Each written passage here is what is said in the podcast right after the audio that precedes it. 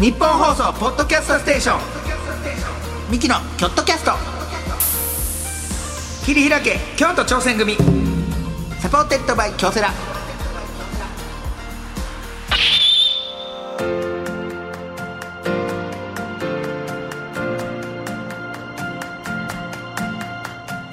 ミキの京都キャスト切り開け京都挑戦組。ミキの亜生です。お願いします。いつもはね兄の昴生と二人合わせてね昴生亜生亜生昴生言うてやってますけども、触れてくれ。今回もあの、まあ、ちょっとお休みということで、えー今回のゲストナダルさんです。よろしくお願いします。早いな、え あめんどくさがんないお前。何にも言わへんかったよほんまに。もうええかな。もうええか飽きてるやんもう俺のこと。な何にも触れずに。多いってその最近会うってめっちゃ。多すぎるってここで会って2日後会って僕また3日後ぐらいに1日ロケする確かにほんまやな。えぐいなえぐいて。うん、まコンビやんもう。あ、行こうかコンビで。いやおご勘弁。いやほんまにもう昴生さんやったらいいだけやろ、やります。できる？やります。頑張ります、うん、余裕？前ほぼ一緒やったって聞いたで この前の放送。全然一緒じゃん、うん、大変やったから。なんかところどころ気になるとこあったから。やっぱり。そうなんいやそうですよ。いやでも、うん。あの実はですね、はい。奈良さんあの、まあうん。これねうん。チームに関するメールが来ております。あららら。ちょっと読ませていただいていいですか？メール読んでください、えーラジオネーム北風ボンディさんからです、えー出版業界で働いています。あららすごい。チームの話ということで、ん。今年30歳になったんですがはそのタイミングでプロジェクトのリーダーになりました。正直自分的にそこまでコミュニケーション能力があるわけでもなく、そういう柄じゃないんだけどなと思い尊敬する上司に少しそんな話をしたらそういう柄とか自分で決めるんじゃない。それは自分が決めているだけで初めて一緒に仕事する人はそんなこと知らないだから自分が思ったようにそれを全力でやれと言われました、その言葉でリーダーってこういうことなんだなって思わされました、うん。お二人は何かリーダーになることはありましたか？それこそナダル軍団。ああでいいの、うん。えーえーあのことやっぱり喋りたくない？あナダル軍団やんやっぱり。なんだ軍団の話？いやいや話というかリーダーやから、ナまあリーダルさんってそのリーダーになることあったんですか？昔から。なるかいな。誰が任すねん俺に ええ加減せよほんま。いやいやいや誰が任すの？いやいやいやでもでも任さないでしょうが。今いくいくつですか？まあ30今年8なん8でしょ、はい。38年間生きてたらうん。どこかのタイミングでなんかリーダーになることあが学生時代とかなんか生徒会長とか学級委員長とかいろいろ。できるわけないやろうが。任さないの。ちゃんとできる人任すの。え？え加減にしなさいほんまに。あ任さない？ざれ言言って。ごめんなさい僕ざれ言言ってましたナダルさんに任すかなといやだからえでも任せでもややりたいなと思ったがりやんうん仕切めっちゃ。そう。だから仕切りたがりやったからほんまにそのなんかだってなん文化祭のさ実行委員会とかああややるやん。ったよやったよやったよやああいうのでなんかそわそわしてたなんかそのなんていうの俺もやれるかな。ふうみたいなそう空いてますせみたいな。感じで俺実そう行委員。いつでも全然肩ばぶん回してふうみたいな感じだったけど そう誰も俺にそのなんていうのそのな推薦するこいやともなく。だって僕ナダル軍団で入ってた時まあ今ちょっと除名されてなんで除名した？んですかいいこと聞かないから。僕ちょっと言うこと聞かなくてちょっと除名されたんです。うん。除名になったんですけど、はい。一番最初ナダル軍団で旅行行った時なんか、ナダルさんがナダル軍団の旅行やからナダルさんが全部全部決めてな。旅行運転とか。運転とかもで途中でねあの和歌山のね白良浜でしたっけ、うん。なんかすごいあの綺麗なとこ。砂浜ね。砂浜が綺麗なとこでねここ行こうってナダルさん。が絶対ここは行きたい。何するんすかって言ったらここでな走ろうって言ってなそこで。そこであのゴムボールとあのみんな裸足になれって言ってそこで追いかけっこしてからあのキャッチボールする。もうもう30手前でしたよ僕もでナダルさんももう34とかのね 中年男性がそこでもう夏海にも入らず汗だくなでほんでなその後なんかちょっと釣りもするとか言ってそうなそう釣り。その後ね そのナダルさんが全部決めてくれてたやつなんですよ。でなんか川で最初入ってその横に穴掘ったら温泉が出る川があるみたいな。行ってでその後ご飯食べてで浜行ってでその後ご当地のラーメン食べてその後ナダルさんが釣り、一大イベント。釣りしよう言ってそれ決まってたんですよ。で釣り行ってそのナダルさんが「お腹痛いな」とか言って「なんかちょっとお腹痛いからちょっとだけ車で休まして」って言ってさーって一人で車戻ってあとみんなでずっと釣りしてたら一向に出てこずそっから3時間ぐらいナダルさん見ずに僕ら車帰ったらナダルさんがバチッて「ああ大丈夫だった。ちょっと腹痛くて。ちょっと俺行かれへんかったけど、であれようよう聞いて腹痛かったんちゃうんですよね、うん。何やったんですか？眠かった やっぱなあのあかんねんそんなな。30も超えてささ砂浜で走ってさしんどいよ。いやいやいやいやなんか砂浜入れたらあかんかっいやただから全部自分がさ別にそんな盛り上がらなかったしなあれ。いや盛り上がらないよ。だってそれは分かるやん。だって一番最初に砂浜なんか走ったって盛り上がるわけないやん。砂浜盛り上がらないんだそう盛り上がらへんよ。しょうもないそうしょうもないええことやらして、うんでだから仕切りたかったよとりあえず文化祭の時のその鬱憤溜まってうたから。っぷんだやっぱり学生時代。そう。学生時代ね。スキー多分もうもう準備万端で、んそう。オッケーって感オじだった。ッケーって感じだったけどもそれもだから全部出したんやそんな文化祭のそのほんまにくすぶった気持ちはあそこで全部。そうフラストレーションが全部あそこでそうそうそうむっちゃおもんない旅行企画してくれたんですよ。言うなお前。でな。お金も全部出してくれて。めっちゃおもんなかったですあの旅行。ありがとうございました ほんまあの旅行、うん。あの人生で行った旅行の中で一番おもんなかったです、ありがとうございます。汗ほんまであとあともう一個注意しなあかんだけど、まあ、その旅行中に、はい。俺の同期の筋肉金魚の富田と喧嘩すなよ。な いやあまりにもその旅行がおもんなすぎて僕はイライラしてもうてその先輩なんですけどその人がなんかその聞いたことないレゲエの曲を車の中で流し始めてそれに僕はブチギレて。ブチギレてみんなで旅行行ってんのに聞いたことないレゲエ流すな。ほんでなんかそのねなんか汗が、まあ、最初は気使ってたんですよ。でも気使ってる割になんかそのみんなエアコンでガンガン涼しい状態でいて汗がまず全開しだしてあー風の音聞きたいってことわからん嘘つけ。いや音楽聞く嫌やったんでき知らんレゲエ。そういう意味わからん先輩連れてきたのもお前やからな。ええ加減にしてくださいよ。人選大切ですよ。うん、言われてんぞ富田。やめてください急に。こんなとこで。かわいそうにさあまあでもですねこんな感じでですね、えーあなたのチームに関するはい。エピソードも募集しております、うん。えーチームに頑張って達成したことチームでの思い出、こんな変わったチームに所属していましたよ、うん。何でも OK でございますので、えー京都アットマーク 1242.com まで、えーお送りください、えーまた番組を聞いての感想は「ハッシュタグ京都キャスト」をつけてつぶやいてみてください。京都は大文字で KYOT を、えーキャストが小文字でございます。そしてなんと今回もですね前回に続いて関西巻取博工業株式会社 COO 取締役の久保さんにお話を伺っていきたいと思います、えー今回も最後までよろしくお願いしお願いします。ます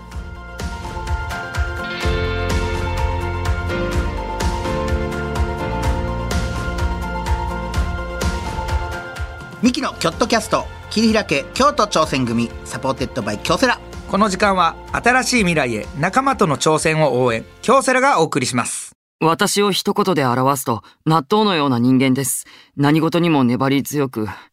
うん。あ、そうだ。私はのれんのようにどんな相手にも反発せず付き合うことが、反発せず。うん、どうしよう。面接来週なのに。あ、私は亀です。コツコツ努力を積み上げ、うさぎさんにも負けない結果を。いや、うさぎさんって誰だよ。京セラオリジナルアニメ「あなたを一言で表してください」の質問が苦手だ「あな人」で検索。実はこの質問京セラも苦手です。ニッポン放送ポッドキャストステーション。ミキのキョットキャスト切り開け京都挑戦組 supported by 京セラ。さあ前回に続いてこの方にお話を伺います。関西巻取箔工業株式会社 COO 取締役の久保翔平さんです。お願いします。よろしくお願いします。よろしくお願いします。まあね前回、ん。あすごいことをされてる会社なんですね。ね本当に。いろんなブランドさんのロゴをこう立体的に印刷したりとかそこはあとはあのこんな風に怒られたけどもそのガッツそうそう。COO のガッツですよ、うん、久保さんの取り組み方とかねそうそうそう。仕事に対するすごいです伺いましたけども、はい。なんか逆にその久保さんから僕らに聞きたいことっていうのはございますでしょうか？そうですね。はい。あの亜生さんってあの兄弟で仕事してはるじゃないですか。はいはいはい。で僕とかってこう父親がまあ現社長なので、はいまあ親父とコンビ組むみたいな感じで仕事してるわけですよ。そうか。漢字フレッシュパターンね。結構。ちょっとそうか漢字そう。そうフレッシュパターンですけどやめてくださいそれ。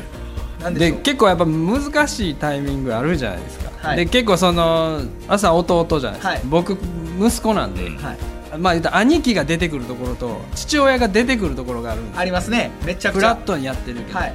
でそこってこう息子か弟の方が折れへんかったらうまくいかへんこととかあるじゃないですか。めちゃくちゃリアル。えこれはねやってるこの身内とかでやってる人はめっちゃわかると思います。絶対兄貴とか父親は折れないじゃないですか。はい。そこは。そうなん折れないやっぱプライド的にやっぱ折れてもいけないんで。そう任してもいけないから。そう。でも確かに亜生見てたら兄ちゃんが絶対やからみたいなことまあ言うてるもんな。絶対これはもうこっちが折れないとっていう亜のも。生がむちゃくちゃしてるように見えて実はないやちょちょっとそういうとこもあるかもはしれないははなるほだからど結構僕ももうガンガンやってるように見えて、うん。はい。ちょっとやっぱこうあの顔色やっぱ伺いね。そうそうそう。なんですけど、はい。そういうところのこうなんか意識しているところとか。意識してる？リアルな。うわめちゃくちゃリアルですね。でも確かにでもこれそれは。分からんすけど亜生のこんな話聞いてミキさんで今後笑えへんくなるとかな。いですか？大丈夫ですか？あいやその可能性もあるかも。あるんかいおい。いやでも本当にそうかも。あのうちもお兄ちゃんがやっぱりお兄ちゃんでプラス芸歴4年上なんですよ。なるほどはいはいはいはいはい、はい、でこここが多分ね芸歴が一緒やったら話またちょっと違うかったかもしれないですけども4年も上なんでで先にやってるっていうでまあほんで。亜生もお兄ちゃんが前違うコンビでやってたところを見に行ったりしてファンやったとかそうそうそうです、そういうのもあるかなるほどなるほらもうとりあえずはお兄ちゃんにもう全任せですね。どそこは。でお兄ちゃんがこうなんか言ってきてどうしようみたいな時に答えるみたいな感じして明らかにお兄ちゃんがちゃうなこれちょっとちゃうんちゃうかっていうことでお前が言うことない？だからもうギリギリまで待ちます。よそれはだからギリギリまでやって2回ぐらい同じことしたら言います。1回目で気づかあーなるほど自分で気づいうてわ次。偉いな。次。いもう絶対言うわ西野に。やだだって何やあれ1回目で言ったら分かってるかもしれない。ですよその時点で。はいはいはいもう分かってんのにお前偉いな。弟やのにお兄ちゃんにそれ言ったらお兄ちゃんとして多分イラってすると思うんですよ。弟になんでそんなん言われなのか分かってるよ俺がって。なるから、うんうん。うん1回目であ変やなと思ったことも2回目まで待ってお兄ちゃんがまたそうなったらちょっとどう？あれうん。あれちゃう？みたいな感じちょっとすげえ。お前久保さんがとんでもなく染みてるやないかいや僕の場合だって父親はだってあの、まあ、芸歴でいうと50年ですそうでしょ、ほんでまあ言うたら自分よりだいぶやってこられてやっぱ父親ねお父さんの尊敬しして入ってる部分もあるじゃないですか多分。そうまあそうですね。ねそれでやっぱ確かに言われへんか。言うそれ言えないですよ。僕がなんかそれあれちゃうんとかうん。はで今までのこうミキのこのなんていうか指針みたいなものはもちろんお兄ちゃんやからそのはお兄ちゃんがまず決めてうわお前偉いな。でその2回待つとかも俺ちょっとびっくりしたわ。俺絶対に舞台とか気になったこと言うもん。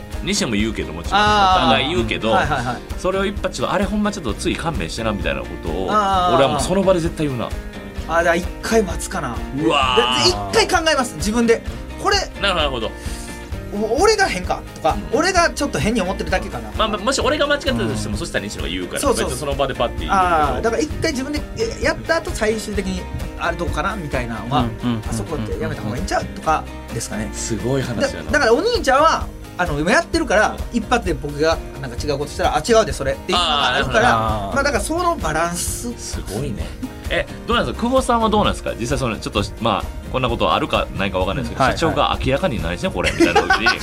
いやお父さんね。お父さんがやってる時にそあある多分ないことはないと思うんですよ。これちょっと大丈夫かこれみたいな時に。大丈夫かというかこっちの方がいいんちゃうかとかっていうところもあるじゃないあ結構僕あの消しめっちゃ早いんですよあもう先に言うてまうあからなるほどうん、だってだから今言うたはって一回聞くいうのはがいできへんから。うんいやでもこれむずいところで、まあ、言うたらそのボケのこのニュアンスのところってまあまあ言うたら2人の掛け合いの中はいはいはい。でまあまあちょっとちゃうかもしれんけど別にそのまあまあそれがまた変なおもろい方に転ぶこともある、まあただこれ会社の場合、そのミスって結構取り返しつかへんことになることもあるわけですもんね。い。や結構そのやっぱジェネレーションギャップもあるんで。なるほどなるほど。結論に行くまで結構時間かかったりするんですよ。あで結構これちゃうなと思って消し早くしたら実は結論は僕と一緒やったみたいな。ケー。スもあるんであーいやだからそのやっぱり父親とやるとかお面白いな。兄ちゃんとやるってそのいい部分めっちゃあるじゃないですか。はいはいはいそのやっぱり何でもこのパッてこのお互い何でも言い合えたりとかなるほどなるほど。もう思ってることが大体ビジョン一緒やったり、こう向いてる方向こうやなとかなんか分かるんですけど、うん。なるほど。その細かいとこがどういくかが多分。そう。双子は双子で全然ちゃうんですよ、うん。双子はうんうん対等やから言えるんですよ。うわ。でもどうなん？亜生はささ対等やったらちょっとしんどかったんちゃうかと対等はしんどい。今の方がだから楽。なるほど。僕は今のお兄ちゃんがもう絶対先輩やし上やっていうのがもう一番楽です、なるほどね。確かに。僕とかもともとプライベートでは親子はめっちゃ仲いいんですよ。うわただそこに仕事の立場があるからえそれどうですか？その今もプライベートになったらちゃんとこの社長とか抜きで接しれるんですうか、んだからそういう意味ではなんか一回誕生日にはい。父親が生涯現役で頑張るわって言ったのに対して本音が出てしまってえーて？早く僕は親子に戻りたいですみたいな。うこわれなんかちょっとしみる話やないやいやでもそうかもしれん。だからこうふ普段やったら当然タメ口で喋るし、やけどやっぱりこう立場になるとやっぱ息子側の方が、まあ、敬語だったりとか、ね。父親を社長って呼ぶうんでしょ、でそこでそこの1個目に何て呼ぶかでスイッチングしてるんですよ。はいはいはいはいはい。なのでだからそこはそうすると僕もそういうキャラクターになるしでそれが向こうがスイッチングが遅れたりすると、勘に触るわけですよ。うわそうなんこれこうした方がええんちゃうみたいな言い方やったら、うんうん。そうやなって聞けることを、それっておかしくないですか？みたいな形のモードでいくと、仕事もあの仕事モードにはスイッチングするのが僕の方が早いとー何をってなるこ時あるんでれはもうタイミングもあるし 向こうのそのい状況もあるし向こうのこ心の状況もね。ーこれはすごい。早い。だからやっぱりちょっと寂しさもあるってことですか？やっぱちょっと今までの親子関係ではなくなってるわけじゃないですか。うんやっぱりそうですね。そりゃねそりゃそうですよ、僕らだってその昔の仲いいままの兄弟まあねじゃあまあかその状態で言ったら売れへんしな。そうそうそううん。徐々にこのやっぱり変わってはきてますから、うわでももう意識して最終的に同じ方向を向くようにっていう形で説得したりとか逆に僕がリードしたりとかっていう。でうちの父親自体は3人兄弟の末っ子なんで逆にリードした方が僕がリードした方がやりやすい時もあるんではい。ちょっとうまいことその辺はやるんですけどさっきの1回聞くっていうのはちょっとすごい参考になりましたあ 俺もびっくりした。すごいなと思ったそれ。ーいや言ってまう時あります言ってまう時もありますけどももやもやするなるべくなるべく。すごいわ。なるべくということで。えさあでもいろんないい話聞けましたけど今回はちょっとこちらに参りたいと思います。お願いします。チームに必要なのはどっち？亜生ナダル仮同士試験。あー。よく言えました。あだす。さあゲストの方にですね僕とナダルさんに考えてほしい解決してほしいことを伺ってそれぞれが回答いたします、えーそれを受けてどっちのアイデアを採用するか。そして、えー新選組の仮同士すなわち仮入隊のようにどっちをチームに引き入れたいかも伺っていきたいと思います。なるほど。はい。では早速ですね久保さん僕らに考えてほしいこと何でしょうか？はいえっと今回ちょっとあの新製品がありましてはで、まあ、前回もお話ししたみたいに今まではこういわゆるこう企業さんに向けてこう商品を売ってたんですけど、ちょっとあの一般の方にもその白押しと言われるものを楽しんでいただこうというところで、えーちょっと新製品を出しましてほでそれがあのボールペンでなぞるだけで白押しができるキラハという商品を出したんですけれどもこれはすごいですよ。熱いよ。あの普通やったらこうなんか専用の機械とか、うん。あの職人技を使わないとできない白押しというものをなんかいわゆるあのカーボン転写紙みたいな形でボールペンで文字を書くとその書いたところだけが白文字になるというものを開発しましてでそれをお二人にですね、まあ、どういうシチュエーションで使ったらいいかみたいなところをお伺いしたいなと思っております。あだからこれはだから字が書いたら立体に浮き上がってくるっていうことですね、そういうことです簡単にその立体の字が書けるってことですねボールペンで。普通なんか金の文字とかあの金のペンとかで書くと、はい。こう紙にこうこう染み込んじゃって立体的にならないんですけどこの商品自体はそのままこう金属の粉がそのまま上に乗っかるのでえこれはすごい。これって紙以外にもできるんですか？紙。布とか布なんかあのツイッターとかのユーザーさんが革で革のタグにやったりとか。うおなるほどな。プラスチック製品製品とかはきついあできますできます。もちろんそっちが得意分野なんで。うわ面白らそういうのにこう広げていこうかなね。今はちょっと紙とか布とか用がメインなんですけどうんうんうんうん。いずれはそういう展開も考えてます楽しいなこキラハっていう商品です、はい。だからこれの新しい伝え方れいいなかっこいいな、はい。思い浮かんでます？何個も思いついて俺もす。すごいな。面白い。い っ何個も？使い方ですよ。ぱいできた。じゃあ、えー、先言います？えあと。いいっぱい言っていい俺。いっぱい言う？いいまあまあでもいいでしょういっぱい言っても。まずそれこそさはい。ルアーとかさあはい。ルアーに書いて自分のオリジナルルアー作るの面白そうじゃない立体でできるからあ立体でできる。取れづらいじゃないですかこれって多分。はいはいはい、ね釣り水にも強いですか？水には強いですよ。あオリジナルルアー作るとか。だってさ塗料なかなかそうむずいやん自分でスプレーとかまあ確かにね。これを簡単にできると面白そうやなと。だ釣りをする人とかは、はい。あのね釣りによくルアーにマーキングするって最近流行ってるんですよ。よく見えやすいようにとかはい水の中に入はいった時に溶けないようにしたりルアーを目立たせるためにみたいな。うん。はできるなこれ。めちゃくちゃこれ下手したら釣り業界にはこれ一個欲しいかも。一個。テーピングせんでいいってことやったら。そうそう。ほなこれ例えば蛍光バージョンみたいなのだったららそれなんですよそれめちゃくちゃいい。今シールが売ってるんですよ。うん。ねはいはいはい。蛍あれいテープ。SDGs やんしかも。そう。ゴミいらんならへん。から、テープってあのね取れたりするんですよ。やっぱ流れが強かったり石にバンって当てたりしたら。でもこれってもう塗るだけでいいから。お前釣り業界に一個あったらめっちゃこれ革命的じゃんほんまに。これはめっちゃいいやんかも。うつ釣り僕とナダルさん釣りするんですけど。釣りは最高。うん、でしかもなんかその海釣りでもやっぱそのほんまに魚っぽすぎたらさ鳥が食いよん。ねん、うんあ確かに確でかに。もこれはちょっと蛍光のやつ塗ってるだけで鳥上からは大丈夫。そうそう下からの魚とかはいけるとかもあるからこれは確かに。うん。であとちょっと改良はいりますけど、すごい今のは参考になる。参考になると思うであと、まだありますよ。僕そう T シャツとか自分で絵描くみたいなのあるやん。あはい。そのはいマジックのやつ売ってたらこれ立体のその感触あったらめっちゃ取りづらいし、まあ色剥げづらいやん。ほんでこういうやつで多分、うん。そういうなんか洗濯しても大丈夫とかの T シャツのやつのデザインとかちょっと感触もあって取れづらい。なんかちょっと色薄くなってきたりするやつあるやん。そんなんも全然ありそう。まあ、だから絵うまい人画家の人とかがこれ使って、うん。T シャツバーってその場で描いてもらうとかうん。っていうショーもできたりしますし、結構ねあの同人誌書いてる人とかはい。が1枚からこう白押しができるって言って結構今使ってくれる。あああんねややっぱえー実際そんなんが、いうのは多いですね。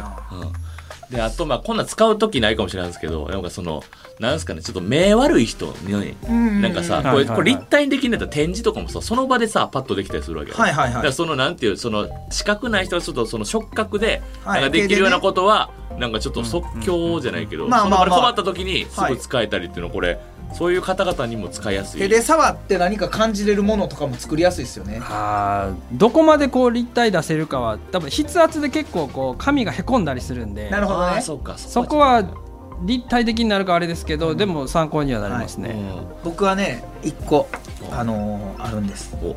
これはディレクターさんとか作家さんに対していいやつやと思うんですけど普通台本書くじゃないですか。バーって台本書いたら普通の文字とかもう進行のとこは別にまあこんなんは別に進行で読みます。うんうん。でちょっと読んでもらいたい時って赤字にするディレクターさんとかいるんですよね、はいはいはい。これ読んでもらいたいです。でも読まない人いるんですよ。それを、はいはいはいはい。だからその時にこのペンで立体にしたら めっちゃ読んでほしいなって分かるん。ですよ金やしだから金やし。金やし。普通のやつはもう黒あの黒でほんでちょっと読んでして赤。赤。とんでもなく絶対と読めってんでもなくここの文言は確実に読んでもらいたい。絶対読めと。はい。だから強い意志を持ってこう伝えたいっていう時のものはキラハが一番いいと思う。なるほど金のカンペが出るってこと金のカンペ？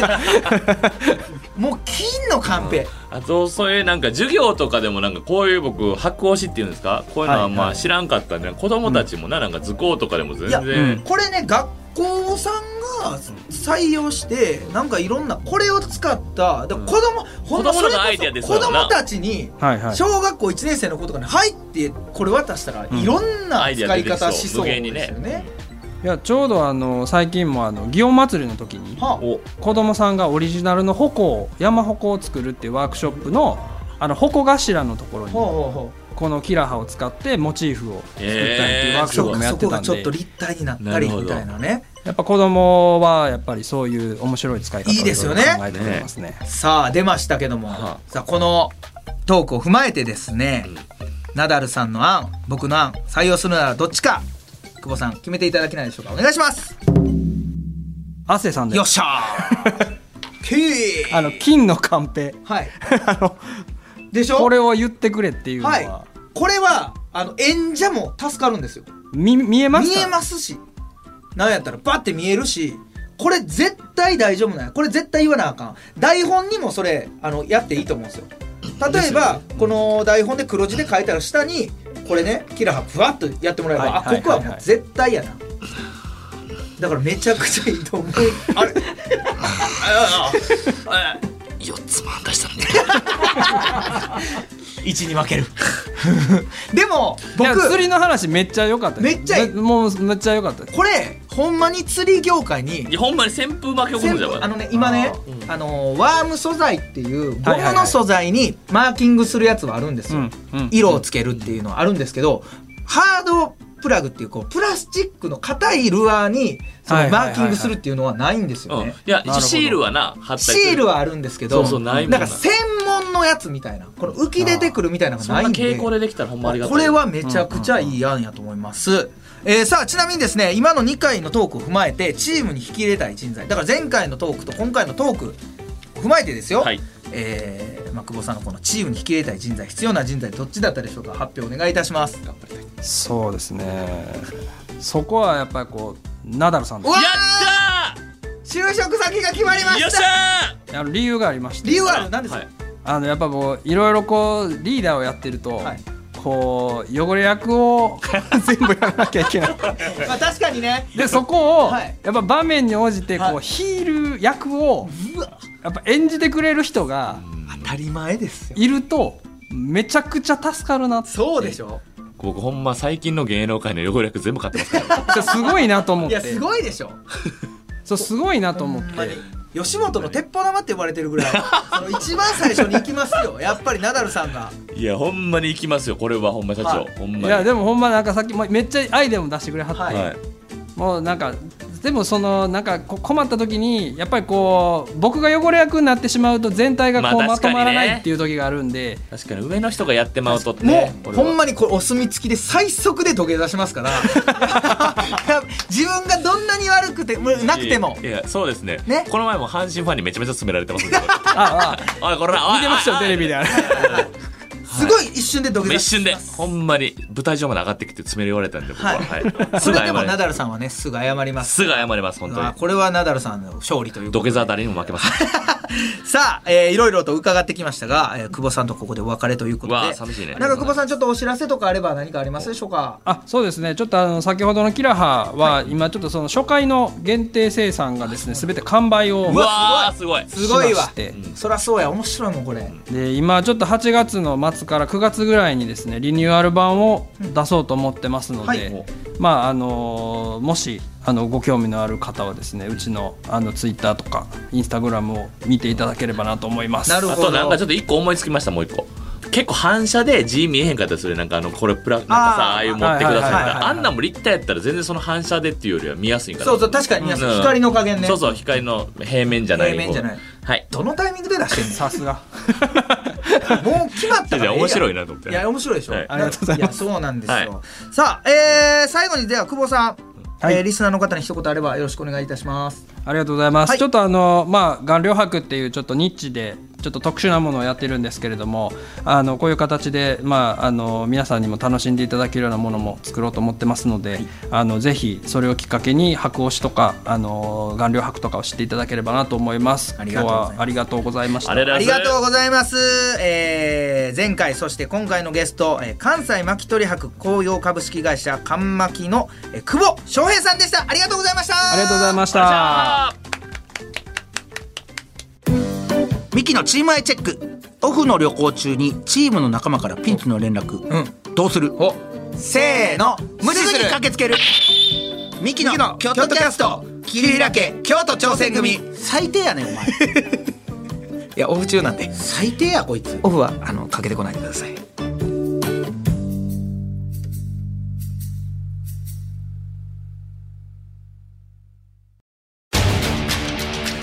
一人じゃないチームで挑戦する。京都サンガ FC もそして京セラもあらゆる困難に共に立ち向かい共に挑み共に進む。これからの未来は今このチームの挑戦にかかっている。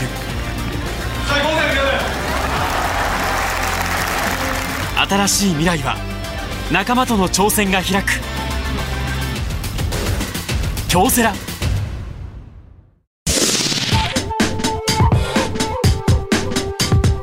ニッポン放送ポッドキャストステーション。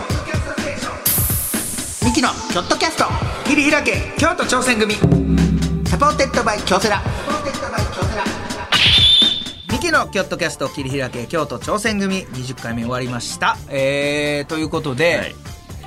久保さんにね話が、どいかがでしたか？いや俺だから知らんかったわ。それこそ俺ルアーのやつちょっとワクワクしたもんいやね。うん。いちいちあのテープほんま SDGs やし。いやほんまにうん。一回一回テープ貼って、うん。これ取れやすかったり自分で好きな色にマーキングできて、うん。これ最高や最高。ほんでだってそれこそさまあ俺らだけで今話してるけど、それこそな釣りプロなそうそうそう。やって一回やったらもうパーンそうもう一回なんか釣りの番組紹介したらみんなこれやるよ。あパン。パーンチャリチャリ。ンあれあれあれまだお金のこと考えてる？きつきついな。やっぱきついっすねナダルさんって。俺きついな。なんかやっぱりなんかうん。途中すごいナダルさんが、あのねあ神巻さんにこう寄り添っていろんな案出してくれた時あやっぱ楽しいなと思ったけど、やっぱ最後気使ったっすね。きつかった。です。どうもきつかったです 楽しいですね。ね。ありがとうございます。えー番組を聞いての感想やチームに関するエピソードなどあればメールなら京都アットマーク 1242.com までツイッターなら「ハッシュタグキョットキャスト」をつけてつぶやいてみてください。詳しい情報はキョットキャストの公式ツイッター、えーインスタグラムをチェックしてみてください。さあということでナダルさん。はい。2週にわたってありがとうございました。いえいえこちらこそございます。えーまたぜひ。まだまだぜひぜひ。いいですか？うんまだ昴生さん休まして。全然俺 だってもうほんまにお兄ちゃんが休んだら全部うん。埋めてくれてるんで、ほぼほぼ言ってましたよ本当にそうです。で何っていろんなねえーまあ言うたらテレビ局の人が、とかそういうのラジオとかもそれ OK してるってことはもう類似タレント。いやほんまに一緒なのよほぼ。今回の動きもほぼ昴生さんやったし俺。もうもうもうもう。あ今昴生さんやああめっちゃ、うん。うん。ずっと。やばいとこもお兄ちゃんですよ。そう。そう完全再現。だから今回からもう分かりました、お兄ちゃんとナダルさんは類似タレントです。そうです。完全に一緒です完全に一緒です、うん、で今日の朝もねあの藤原さんのロケで、藤本さんがちょっと今ロットして休んでるから藤本さん、うん。完全に藤本さんやってる、フジモンさんでもありミキの昴生でもある。はい。あと誰できるやろ。今後のナダルさんに 交互期待ということで、えーここまでのお相手はミキの亜生とコロコロチキチキペッパーズナダルでした。ありありがとうございました。がとうございました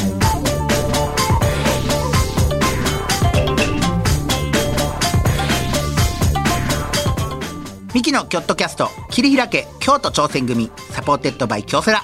この時間は新しい未来へ仲間との挑戦を応援京セラがお送りしました。